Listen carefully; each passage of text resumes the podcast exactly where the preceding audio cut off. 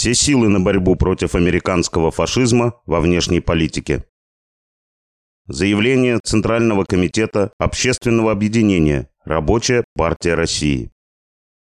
Центральный комитет общественного объединения «Рабочая партия России» выступает за мобилизацию всех сил для развернувшейся на Украине борьбы против американского фашизма во внешней политике и осуждает попытку путча со стороны ЧВК «Вагнер» как пособничество врагам России.